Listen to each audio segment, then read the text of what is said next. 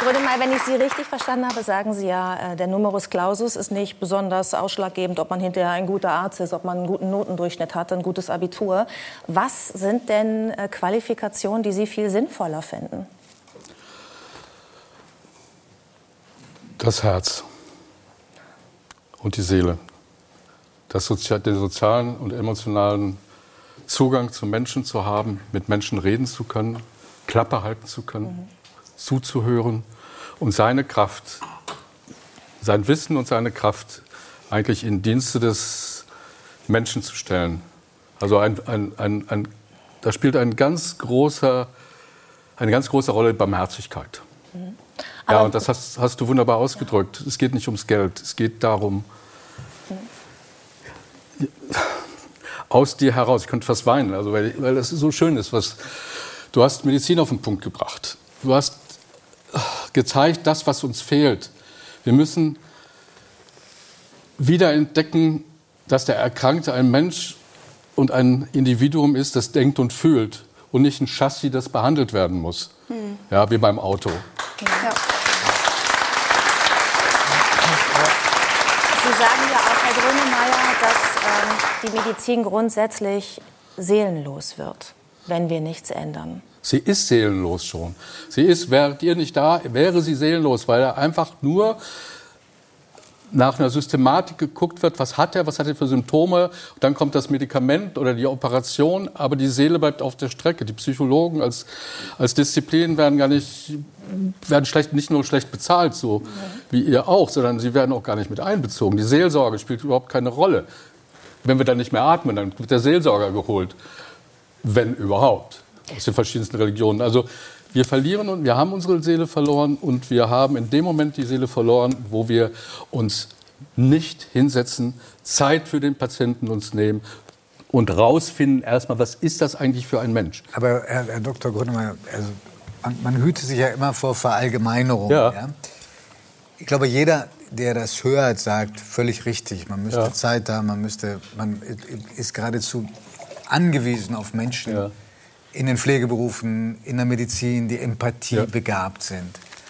Aber können Sie vielleicht auch ähm, Menschen verstehen, die sagen, dazu reicht meine Kraft nicht. Das Natürlich. zehrt so aus, dafür ist einfach der Raum nicht da. Alles richtig, natürlich. Ja, und du kannst jetzt nur unter den Bedingungen, in denen wir im Moment leben, kannst du nur, und ich weiß, wie schwierig das ist, auch ein Gesundheitsministerium zu führen. Ich weiß, äh, da sind äh, unterschiedliche Lobbys, die alle ihre Position durchkriegen wollen. Aber ich sage auf der anderen Seite auch, und ich habe das mit meiner Institution geschafft, ich habe es geschafft, auch mit der, mit der Technikerkrankenkasse und das seit 25 Jahren, dass du Zeit für den Patienten in der Diagnose hast, dass du eine Stunde, halbe Stunde, eine Stunde bezahlte Pause hast. Das ist machbar. Und wenn du das also es als eine Form mit, von Entlohnung gibt. Dafür. Mit Entlohnung, ja aber auch gleichzeitig als wesentliche Komponente, um richtig und sinnhaft zu behandeln.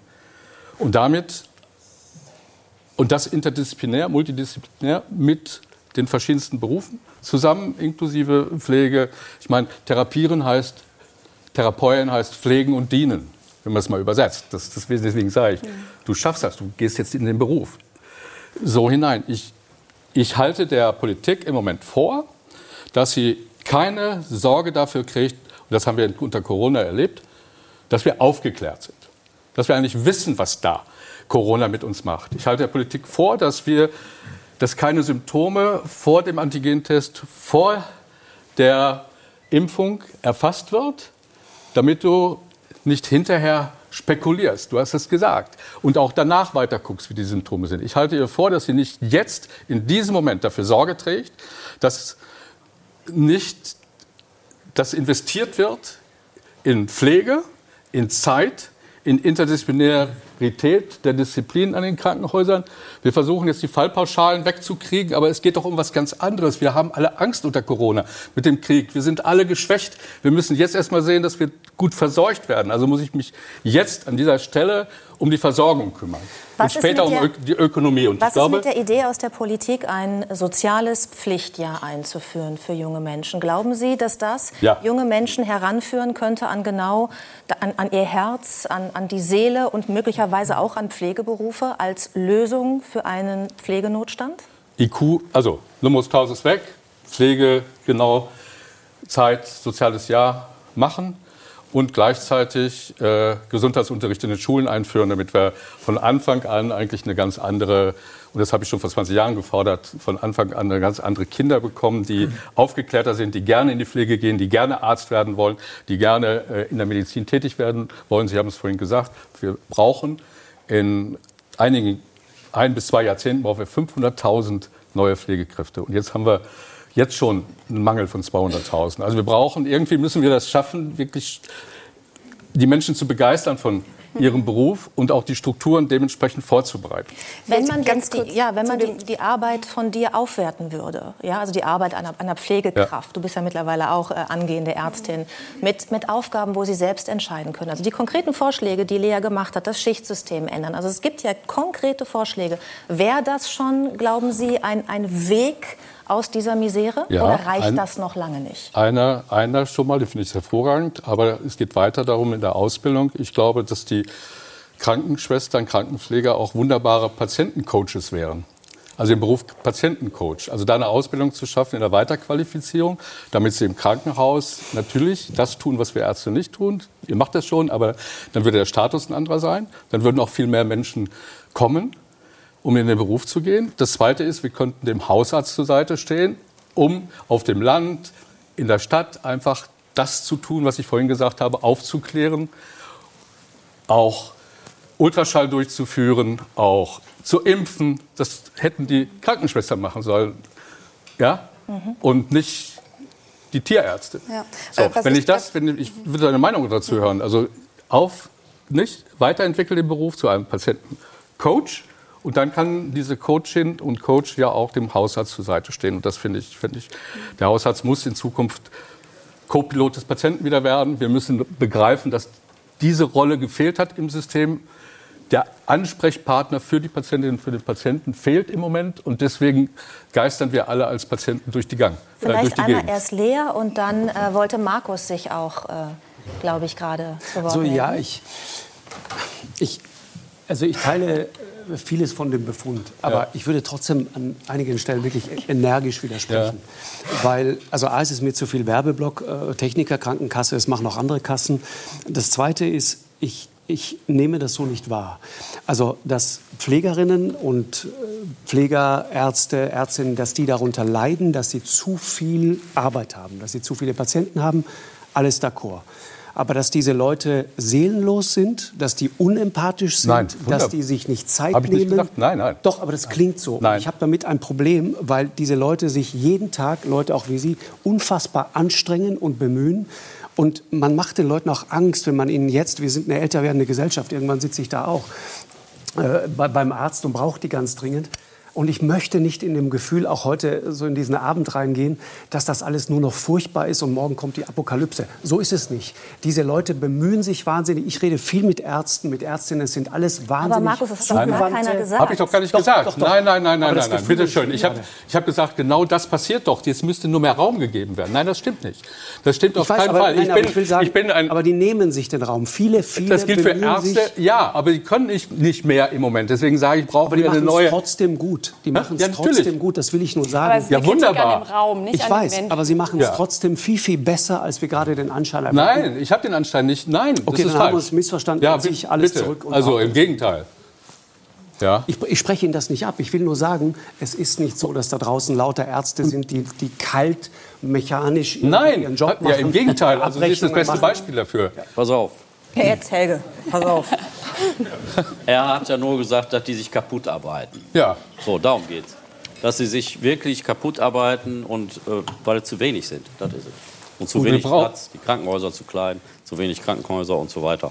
Ich meine, sie, sie leidet darunter, wenn sie alleine auf einer Station mit 40 Patienten in der Nacht mit massivem Engagement sich engagiert, da fällt einer aus dem Bett, der andere kotzt. Ich verstehe das. Die alles. Tabletten werden verwechselt, da hast du auch gerade gesagt, das passiert. Ja. Aber ihr könnt ja auch gar nicht anders. Nee, Aber die Leidenschaft der Krankenschwester, mit der können wir lernen, das habe ich gesagt. Und das brauchen wir in der Medizin. Aber auch die Ärzte. Ich will auch ja, die Ärzte sind, über die Ärzte sprechen. Es gibt so viele gute und ja, empathische Ärzte in diesem Land. Das ist alles, was ich sagen will. Ja, ja ist so. Jeder von uns, jeder von uns kennt mindestens einen ja, und, und, und kennt solche Leute. Ja, die hängen doch genauso. Deswegen, ja. ich meine, du hast ja die Frage, Sie haben ja die Frage gestellt. Nicht? Ich habe gesagt, das sind Spiegel. Und das gilt für die Ärzte genauso. Wir, wir, hängen, wir hängen in der Falle. Ja? Und wir hängen in der Falle, jetzt auch mit den Fallpauschalen, wenn ich das nochmal sagen wollte, ist, hauen im Moment viele Ärzte aus Krankenhäusern ab. Ja, wunderbare Ärzte, die nicht, das nicht verstehen. Und die wunderbaren Ärzte und Ärztinnen müssen nur das Team, die Teambildung schaffen, die du ja auch hier formuliert hast. Und ich der, glaube, der, der, da hat sie uns wunderbar den Spiegel vorgehalten. Darum ging es mir. Du sagst, die, die, die, es wird dann immer so getan, als wäre sozusagen der als wäre der Numerus Clausus, den wir dann alle irgendwie seltsam finden. Es gibt ja ein wunderbares Beispiel. Äh, jemand, der damals für ein Experiment vom Numerus Clausus befreit worden ist, ist Herr Müller-Wohlfahrt. Der hat ein ganz schlechtes Abitur. Ja, und der durfte nur mit Sie auch? Ja, klar. Gut. Und der durfte Deswegen weiß ich, wovon ich spreche. Also ich genau. weiß, wovon ich spreche. Genau. Und ich mache, bin mit Leidenschaft Arzt. Genau. Und der, der durfte in Kiel äh, Medizin studieren. Ich auch. Ein, äh, so, ja. da sind Sie auch. auch Waren Sie da auch mit drin? Bitte? Und okay. Entschuldigung, ja, auch Lea musste ja warten auf ihren Studienplatz. Auch in Kiel. Ich glaube, man auch kann Kiel. die Eignung nicht absprechen. Wir haben alle gewartet. Nein, ich will nur ja. sagen, und deswegen ist dieser Numerus Clausus, Numerus Clausus aber ich habe ja. das Gefühl, politisch ist natürlich, wird das als Alibi genutzt. Äh, man muss einfach wissen, dass ein Medizinstudium kostet den Staat ungefähr zwischen 200 und 250.000 Euro. Äh, und das ist etwas, was man investieren muss. Und dazu sind viele Länder vor allen Dingen äh, in diesem Land nicht bereit. Und da muss man ran und die davon überzeugen, dass wir dieses Investment nun mal machen müssen. Der Numerus Clausus ist vorgeschoben, aber es geht ums Geld. Am Ende geht es immer nur ums Geld. Es ja, geht darum, dass wir ja um 200, 250.000, ja, uns geht es ja um die Aber wir hatten keinen Mangel an Menschen, die das gerne ja. studieren wollen. Das will ich sagen. Wir müssen nur die Studienplätze bereit sein zu finanzieren. Das ist das. Ja, und möglicherweise, wenn ich kurz sagen darf, weil ich natürlich auch Ihr Buch im Ganzen äh, kenne, äh, es sollen ja auch die Richtigen studieren. Ne? Also es sollen ja auch die studieren, die ähm, nicht, ich sag mal, Arzt werden wollen, weil sie Menschen helfen wollen, sondern die eben auch noch einen großen empathischen Faktor mitbringen. Also das ist zumindest ihre These. Ja, so wünschen sie sich das. Und sie sagen auch, äh, es wäre gut, ähm, wenn man mehr Hausärzte hätte weil sich Hausärzte eben noch anders kümmern können um ihre Patientinnen und Patienten und die eben auch durch verschiedene ja, Lebensalter begleiten können, von vorne bis möglicherweise auch zum Ende. Vielleicht können wir auf diesen Punkt noch mal zu sprechen kommen. Der Hausarzt, die Hausärztin des Vertrauens, zusammen mit der Krankenschwester, zusammen mit der Apothekerin vor Ort Medizin realisieren. Der Hausarzt ist für mich derjenige, die der oder die im Moment fehlen im System, mit dem an dem wir uns wenden können, der von der Familiengeschichte, von der Arbeitssituation, von äh, der körperlichen oder mentalen Seite weiß, wenn der Mensch sich schlecht fühlt, ob es daher kommt aus einer Arbeitssituation oder ob es ein Tumor sein könnte, zu dem ich gehen kann, der mich wieder aufnimmt, mich trägt und gleichzeitig präventiv arbeitet. Wir brauchen Vorsorge. Wir wollen doch gar nicht ins Krankenhaus. Wir wollen doch alle gar nicht eigentlich zum Arzt. Und wir müssen Prävention wieder stark machen. Und Prävention heißt für mich eben sehr früh zwischen Hightech und Naturheilkunde integrativ handeln. Wenn ich Husten habe, nutze ich das Thymian äh, vielleicht als erstes als antibiotisches und antibakterielles Mittel, der, wo der Psychologe mit angedockt ist, wo die Krankenschwester im ambulanten Bereich eben einfach eine Coachin wird in einem solchen Team brauchen wir jetzt in den Städten, auf dem Land die Hausärzte. Aber im Grunde werden sie gar nicht gesehen. Und wenn ein Hausarzt und deswegen bin ich da im Moment so, so leidenschaftlich. wenn ein Hausarzt, Sie werden nicht gesehen? Ja, wenn man nicht sieht, dass ein Hausarzt im Quartal 30 bis 50 Euro verdient, egal ob du einmal kommst, zweimal kommst oder 20 Mal kommst. Mhm. Gilt für einen Kinderarzt, wie alle anderen niedergelassenen Ärzte genauso. Da muss die Schraube gestellt werden, damit du auch als Hausarzt eine ganz andere ja, Bezahlung bekommst, dass du mit Begeisterung das auch durchführen kannst, dass die Gespräche bezahlt werden. Und dass auf der anderen Seite eben auch die Situation so geändert wird, dass ich als Team, und jetzt komme ich als Team, aufs Team zu sprechen, alle miteinander agieren können im System. Alle sich engagieren, dass wir eine menschenzentrierte ja, Medizin wieder machen, so wie du sie beschrieben hast. Deswegen bin ich ja so, so im Herzen so so tief berührt davon. Ja? Das, darum geht es doch eigentlich. Mit dieser Leidenschaft da zu sein. Dafür muss aber das politische System uns den Raum geben. Ja, und wenn Sie als zum Hausarzt gehen und nicht wissen, dass Sie, wenn Sie zweimal kommen, schon stören, letztendlich und einfach nur kommen sollen, um das Rezept vom Quartal wieder abzugeben, dann ist das eine Misere dieses Systems und der Hausarzt hat keine Zeit, ganz schnell noch, die, noch ein Gespräch zu führen. Er muss schon zum nächsten Arzt laufen. Das, und das gilt für die anderen Arztgruppen auch. Deswegen plädiere ich an dieser Stelle, Medizin zu verändern, den Menschen eben wieder zu erkennen als denken und, und äh, fühlendes Wesen und gleichzeitig äh, systemisch äh, äh den ganzen Ansatz äh, so zu äh, realisieren, dass ambulante Medizin und stationäre Medizin zusammenarbeitet und nicht da wirst du entlassen und der andere weiß schon gar nicht mehr, was das ist.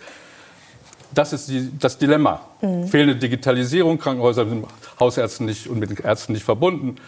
80 Prozent der Befunde werden per Fax mhm oder per Taxi mit CD übertragen. Das ist so eine Katastrophe. Ja, ich glaube, die Botschaft ist angekommen. Ähm, und äh, ich habe das Gefühl, dass ähm, ja, auch deine Botschaft hier sehr gut angekommen ist. Deswegen danke für den Besuch hier nochmal, Lea Weigand. Und vielen Dank, Professor Dietrich Grönemeyer, für den Besuch bei uns.